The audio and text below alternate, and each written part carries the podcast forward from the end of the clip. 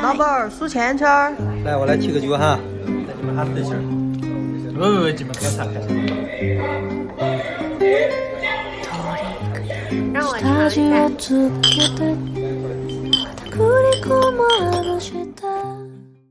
大家好，欢迎来到今天的九言九语，我是主播七七，我是叨叨。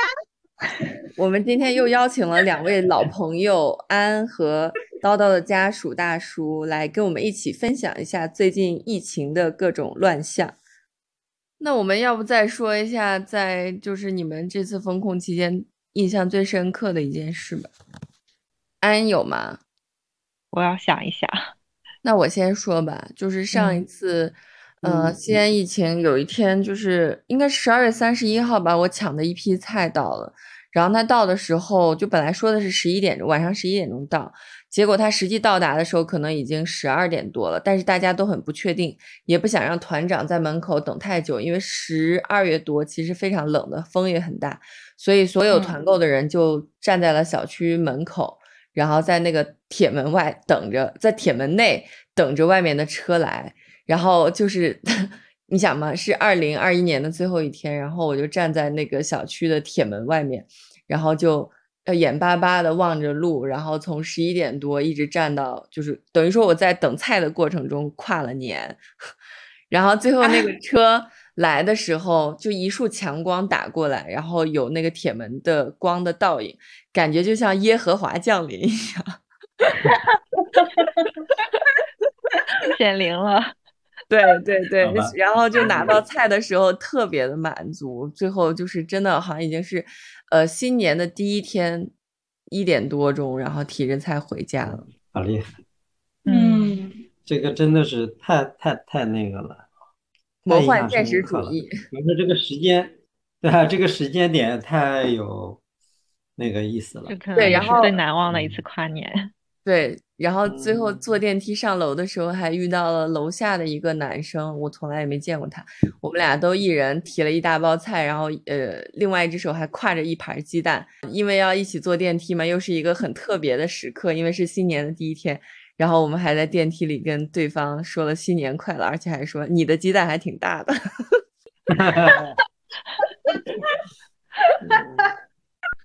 这 个真的很有电影的画面感哎！嗯，是的，你们想好了吗？我想的差不多了，那你说吧。对我可能不一定是单独的一件事，就是一种人和人之间的一种感觉吧。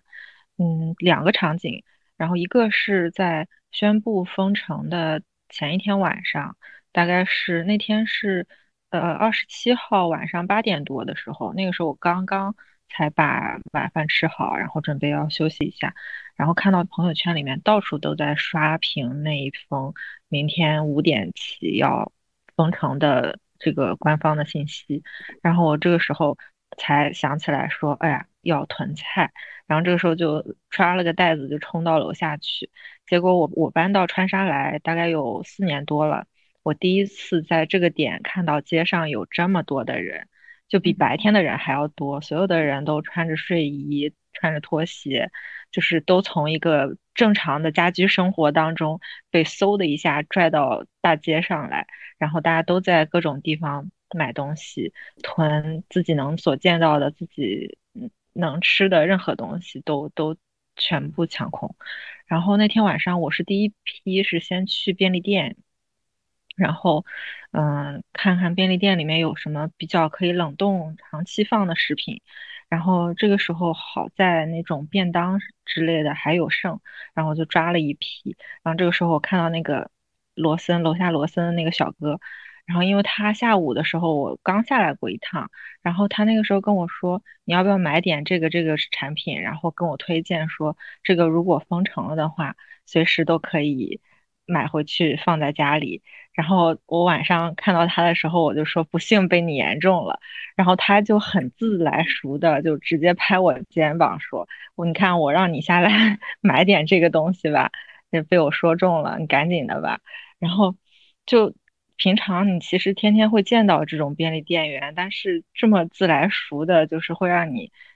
对你日常你会觉得他太自来熟了。但这种时候你会觉得好像很亲切，就是一个嗯你认识的人，然后在一个这种生活场景之下，然后又是一个立马要再也见不到面的一个场景，好像就有了一种特殊的意义。然后对，然后另外的话，到晚上了，我囤完一批以后，我又下来一趟，然后去菜店，然后那天晚上菜店平常大概都八点钟就会关，结果那天晚上一整夜，可能我走的时候是十二点左右吧，然后可能他们还会开到一点多。然后那天晚上菜店里面就是人声鼎沸，虽然看起来也比较让人揪心的是，这种情况很容易造成这种聚集性的爆发感染，但是大家都还是硬着头皮在这里排，然后前胸贴后背的这样，就怕别人插队。然后在这种情况下，有的时候因为队伍排的非常紧，然后沿着这个菜架子，有的时候你是不可能到菜架子的对面去拿菜的。所以说就会出现各种叫一下对面排队的你不认识的人，然后帮你拿菜，然后人家可能还会帮你稍微挑一挑、捡一捡，选一个看起来品相比较好的菜，然后给你装，给你递过去这样子。然后就是 这种情况下，好像不熟的人也会，就是呃，就是反射性的做一些你日常自自己会对自己做的事情，然后帮到别人这样子。嗯。然后另外一个场景就是，呃，在封闭大概有十天还是多少天？应该是前天，前天换到了这个，呃，我是前天的时候在群里面看到有人在团那个小葱，然后我的生命之光，终于看到有人卖葱了，因为前面都是卖一些就是比较。比较大件的蔬菜啊什么之类的，然后我就一直关注着说有没有卖葱的。好，终于看到有卖葱的了。结果我看到的时候呢，他们那个卖葱的人大概已经从小区门口走开了，只有一些比较幸运的离得比较近的人，嗯，提早下去，然后就是买到了葱。然后我在群里面就是抱着微弱的希望问了一下，说还有葱吗？然后有一个人就回了我说：“哦，我一个人吃饭，我买的葱比较多，我其实就用一点就可以。”我说：“可以，我也只要一点就好。”就是我们两个人情况都比较相似，就是消耗量很小。然后呢，我说：“那你要什么吗？因为我觉得这个时候你要给他钱也不太合适。然后有的时候那个你给他钱，他不一定买得到他想要的东西。我就说你有没有什么要用的东西，想吃的也行。”然后我还翻了一下之前那个群里的记录，因为之前我印象里面这个人好像发过，就是需要互换的东西，然后就问他说：“你之前说要水果，你还要不要了？”然后他说：“都行，都行。”然后我就把我现在有的所有各种水果每样装了一个下去，基本上也就是每样剩一个两个的，我就每样给他装一个下去，看他喜欢什么。然后就抓着袋子，我就往楼下跑，我就怕他改了主意或者怎样。然后见到他以后，我发现这个，然后我发现这个人也是一个年轻人，是个男孩子。然后呢，他就说，那个他也是刚刚才抢到一点点小葱，我看他给还给我在葱之外又放了一头蒜。然后他可能也是觉得水果在这个时候比较紧缺，然后拿点小葱来换，好像。也还想再饶上点什么才比较心安，然后我们可能都是出于这种心态，然后我就说你多拿点水果，然后然后拿完水果以后换完互换完东西以后，我们还稍微聊了一下，就是他说我是他在这个居家办公之后，嗯，除了核酸检测之外，唯一见到并说话的第一个活人，感觉会发。会发展成恋爱剧情哎，哦，那倒不至于，但是我其实很能理解那种长期不和人沟通、不和人打交道的那种感觉，就会有点失语的状态。然后，嗯嗯嗯嗯，对，嗯，像我这么宅的人，况且如此。那如果说这个人平常是一个很外向的人，那可能这种感受就会更明显。嗯，是的。这还挺温暖的哎，我觉得。对，嗯，这就是我的两个在疫情的不同时期感受到的，就是人和人之间连接的两件小事情，两个场景吧。嗯，我觉得安安说的让我特别深刻的感受到，人真的是群居性的动物。是的，是的，嗯，我我想到就是我刚才下午冒出的一些念头，就是嗯，感觉在二零二零年的那前半年的封城过程当中，当然我也做了很多不同各种各样不同的菜式。还有各种各样不同的主食，但是感觉那个时候的心情和现在心情是不一样的。我今天就是翻开了一箱，不知道可能是年底的时候，就是大叔拿回来的一包，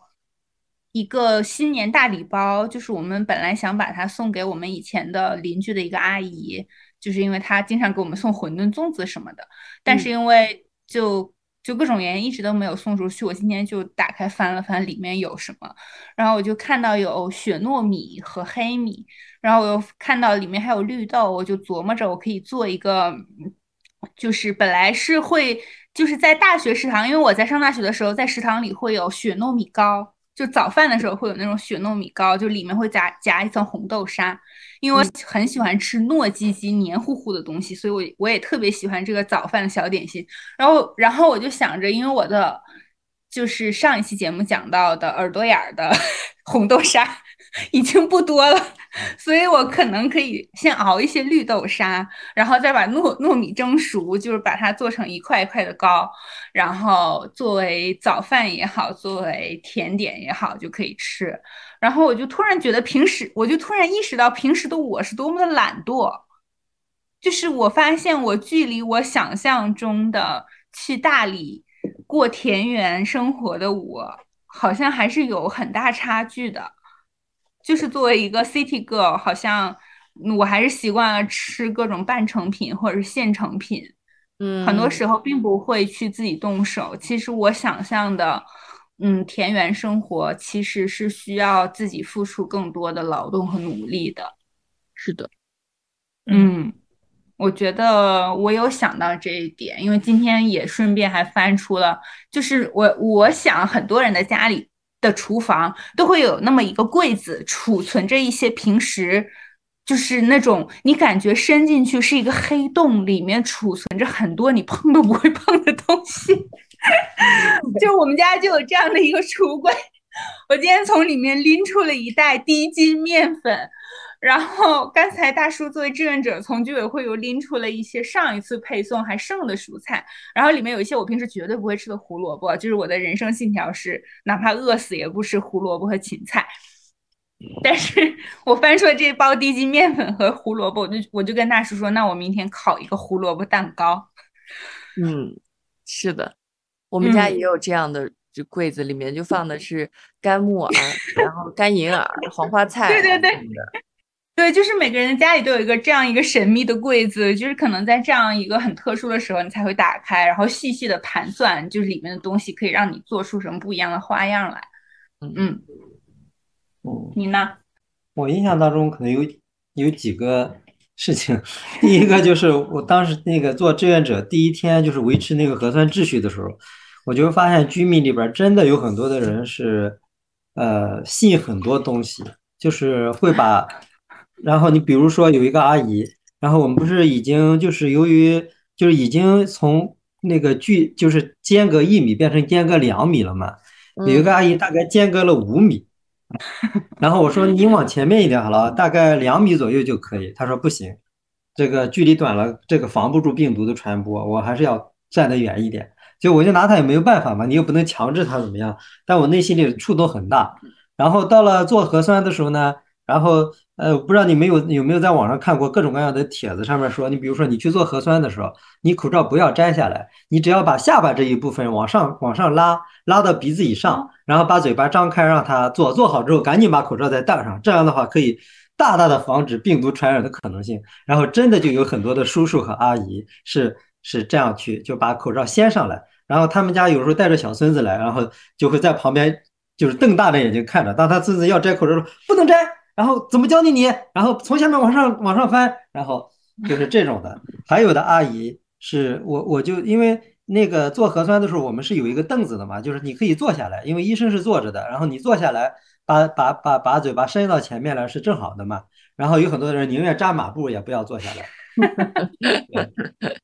对，然后而且就是还有一个就是那个那个那个文章里边说的是，千万不要碰医生前面的那个案子嗯啊，你明白吧？哦，对，还有就是有的阿姨是带了消毒的酒精，然后让她坐下的时候，她把那个凳子和桌子通通消一遍毒，然后再坐下，然后就特别就觉得自己特别放心了啊。对对，还有还有居民不愿意下楼的原因就是说，空气中全部都是病毒，我下去的话做核酸比不做核酸传染的可能性要大得多，我宁愿不做核酸，而且我没出过门，肯定不会得的，就是不愿意下楼，就是这是就居民对这个各种一些，就当然有的呢也是有一一定的这个合理性的，但是有很多我觉得就是有点类似于夸张性的一些东西在里面的。嗯。啊，这是一个，另外一个就是，我觉得就是到了最基层的这种组织，像居委会这个层面，就是你的居委会这个层面的人作为和不作为，对于居民来讲的影响是非常非常非常大的。嗯嗯，像我们居委会说实说实在话，我是特别佩服我们那个居委会的书记，带着大家，包括组织这么多的年轻的志愿者。虽然说我们小区是有几个阳性的，但是在那是在封闭之前就已经有了，其实。然后在这之后，我们几乎没有，几乎没有，应该说。然后另外一个就是几轮核酸下来，就是整个的秩序也好，整个的效率也好，各个方面，我觉得是已经做得非常好了。因为我我了解下来，因为我有很多同事也在其他的像徐汇也好，这个其他的区也好啊，不不点名，然后他们的居委会真的就是一团乱糟，然后有的居委会主任什么都不管。就举个例子，就是当天四月二号是哪天就配送了第一轮物资，就是蔬新鲜的蔬菜嘛。那天晚上是八点钟物资到的，然后有很他们志愿者就问居居委会主任说，啊、那个菜到了，要不要发给大家？大家赶紧就是该放冰箱放冰箱，该怎么怎么样。居委会主任的回答就是，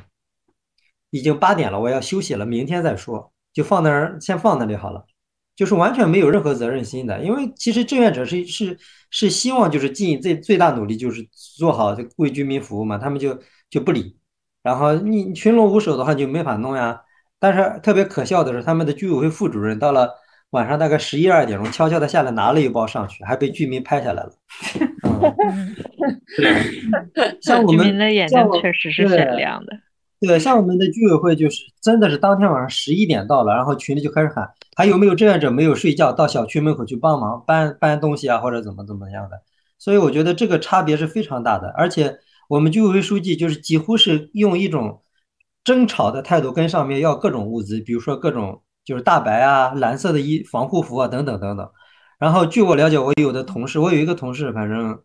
阳性了嘛，他做过志愿者。他就说，他们小区的志愿者的所有的衣服都是一七零的，一七零其实只供一六零的人穿，因为我我一我是穿一一八零的大白才能够正正好的，然后他们穿哦他们穿的那个防护服，胳膊和和这个小腿都是露出一截来的，只好拿什么封箱带各种东西封一下，然后去做服务，就是整个的就导致这种就是志愿者的这种安全都很难得到保障。就不用说其他的一些正经的工作，我就觉得这个作为跟不作为区别太大了。嗯，是的，是的。嗯，我们小区当我们这个社区就是没有收到任何政府的物资，然后有嗯的社区就是可能喊声比较大，而且可能他们的病例也比较多。我是有知道有的社区是收到过六次政嗯府发的物资的。对，而且我们哦我们居委会书记就是不仅不仅问上面是要东西，他还有很多的各种企业，他就各种联系，你们有没有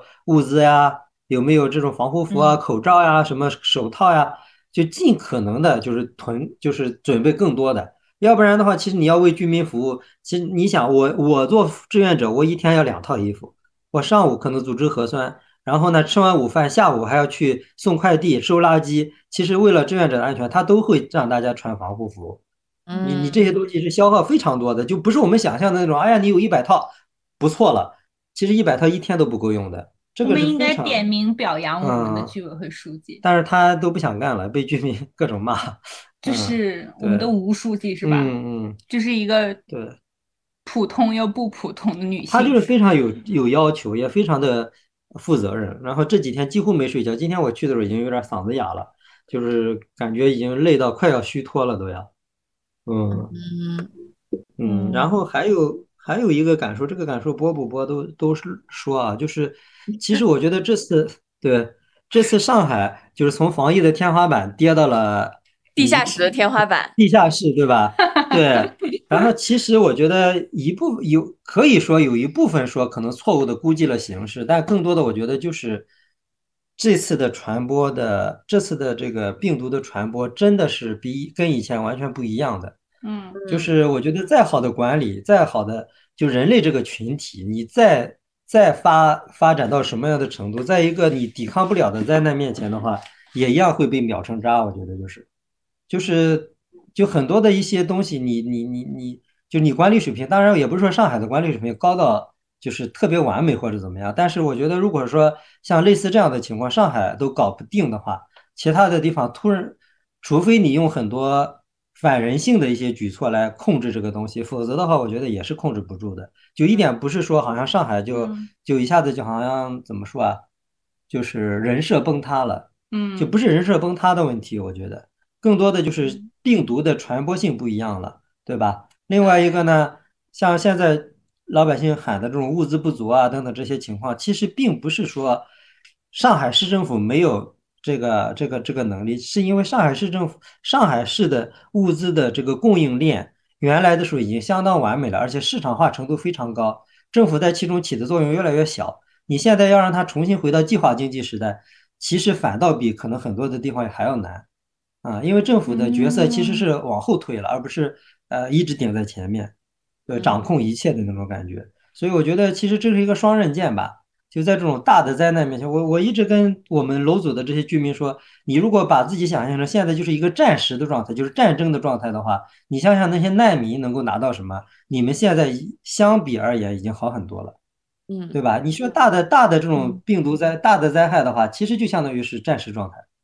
嗯，好的，我不用吃，我不我不需要酸奶和水果，还有柠檬，还有柠檬，对，嗯。我有点被大叔说的话打动了，我就瞬间想到某克兰和某罗斯的那个冲突，我就瞬间觉得，嗯，现在的处境其实很艰难了。你你作为一个很普通，你其实就是一种生物嘛，就是智慧发展比较高的生物，其实你碰到什么艰难的处境都是有可能的。就好像你你比如说我们是一群狼。然后突然，我们生活的草原和森林着了大火，我们可能方圆几百里都没有多少东西可以吃。嗯，你最基本的生存是是最基础的问题，其他的东西你只能退而求其次。对，嗯，而且我确实确确实能感觉到全球一体化的影响，比如说，对，昨天我看新闻，呃，因为现在天然气和石油的短缺嘛，然后英国现在也是。供暖也也是断掉了，然后新闻采访里面那个英国老太太看起来年纪也蛮大的，她就说她现在只能每天穿很厚的衣服去晒一会儿太阳来取暖。好吧，嗯，我觉得就是发达国家尚且如此，更别说欠发达地区了。嗯嗯，对对，就是不要把人类想的好像多么高高在上或者多么了不得，什么文明有多么的发达，真的说实话，一场灾难就会让你回到。光着屁股的时代，嗯嗯嗯，是的。我们喝的什么酒还没说呢？哦，大大叔先来说一下他在喝什么酒。反正非常可以确定是，我们两个一直在喝酒。我今天喝的是隆重向大家推出的来自新疆的伊利老窖。嗯，这个这个白瓷的小瓶里边是二百五十克的，就是半斤装的。在新疆，这个东西被称为小手雷。如果你到了新疆说我要喝小手雷，就是这个东西。然后它的度数应该是啊，呃五啊四十六度的，被称为新疆茅台。我去了新疆喀什一次，就喜欢上了这个酒，回家之后一直在购买。然后这个酒呢，非常的顺口，是一种优质的喷香喷香的白酒。对，就是以 我 就是以我对白酒品鉴很少的经验看来，这就是一款。就如果你能喝，比如说像我喜欢喝烧酒和金酒的话，你我也能接受这个白酒，就是它是一个比较柔滑的白酒。嗯，对，嗯，所以如果有喜欢白酒的听众朋友，可以尝试一下。是的，是的。然后我刚才其实一直在喝，我在录节目之前一直在喝我自己的黑糖美酒，然后我发现我的黑糖美酒。反正可能因为我放的是说我放的是云南红糖，所以它的甜度比较低，酸度比较高，然后我就配了养乐多喝，就是简直就可以当一顿饭。就是完全契合，嗯，然后因为刚才喝了半天了，所以我就换了一瓶，我就换了叫做纯米 H 原酒，它没有什么 H 的成分，就你喝这个酒也不会有什么 H 的想象，嗯，我我觉得这个就是刚入口的时候我还感觉挺新鲜的，它有一种很特别的酸味儿。然后我喝了一会儿，觉得还是一种水果系统的酸味儿。然后，但是可能平时对酒精耐受度比较低的朋友会不太喜欢这个酒吧，因为它你还是在嘴里还是能很清晰的感觉到它的酒精浓度的。就是虽然它的度数还是很普通的清酒度数，就是十六度，但是你如果直接饮用的话，就是我是在冰箱冷藏了一下之后喝的，嗯，还是能很清晰的感觉到酒的口感的。但是我还是挺喜欢的，因为作为一个很喜欢尝试新鲜事物的人，就是感觉尝到了一款口感不同的清酒，所以我觉得如果有这样同样类似喜好的朋友，还是可以尝试一下的。安娜。哦，我刚才在喝，因为现在是一个比较依赖库存的年代，所以说，我喝的是这个 美乃素的美酒，当时也是啊，我们家里有这个，对，这个你在我们家也喝过，上次在你们家喝过，我觉得好喝的，可以入口直接喝的，对，然后这个也有好长时间，我记不得上次喝是什么时候了，但是今天我觉得就比较应景，把这个库存给消耗掉。希望我们把这个库存消耗完之后，也可以迎来不需要库存的年代。嗯，就不封了，解封。嗯，就是我觉得安安的安安的酒量还蛮好的，鉴于我和安几次喝酒的经历。你不行。安安可能是一个宝藏。我我可能是在外面会比较神经绷的比较紧，所以说还可以。我今天就没有喝什么东西，因为我明天早上一大早可能要去爬华山，而且要爬八个小时，所以我今天就先暂时不喝任何酒精的东西了。你这有点拉仇恨的意思。但你又吃了很多蛋白质，你又干嚼了很多蛋白质，你能跟我们讲一下你之你在录节目之前去做了什么？对，本来今天我们说是要八点多录制，结果就一直往后推，一直往后推，就将近十点钟才开始录制。它的原因呢，就是我今天去回民街，然后我老公非要吃一个什么战斧牛排。因为我 其实作为一个在西安长大的人，我其实还挺少去回民街的，因为嗯，一直觉得它是一个游客比较聚集的地方。但是今天去的话，就感觉非常的冷清。应该说是自从武汉那一次之来之后，我就没有见过这么冷清的回民街。因为以前就是在疫情之前，你去回民街，它都是那种摩肩接踵的感觉，就是。呃，人口密度非常非常的大，然后这次去可能就是街上就熙熙攘攘的有一些人吧，然后，嗯，对，但是我们去那家牛排店还是人人比较多的，然后我们就等了很长很长时间，只七点多就到，七点多一点就到了，然后真的吃到嘴里可能都八点八点半了。回民街的牛排店也会排那么多人吗？就那家店就专门做战斧牛排的，所以做的可能。比较有名吧，不过确实是好吃的，因为它的肉煎的非常的嫩。不知道这个时候就是对你们说这种话合不合适？没关系，我们今天我和大叔的晚餐就是配酒的晚餐是一整包带鱼，因为作为还没吃完，因为我们吃了一整包煎带鱼，然后还有一包炒糊了的花生米，还有一包之前我囤的泡椒海泡椒豇豆。以及烤西葫芦片儿，所以我觉得也还凑合吧。就是作为下酒菜来说，至少我有四盘菜，你 还可以。有一盘，有一盘大概这么大吧。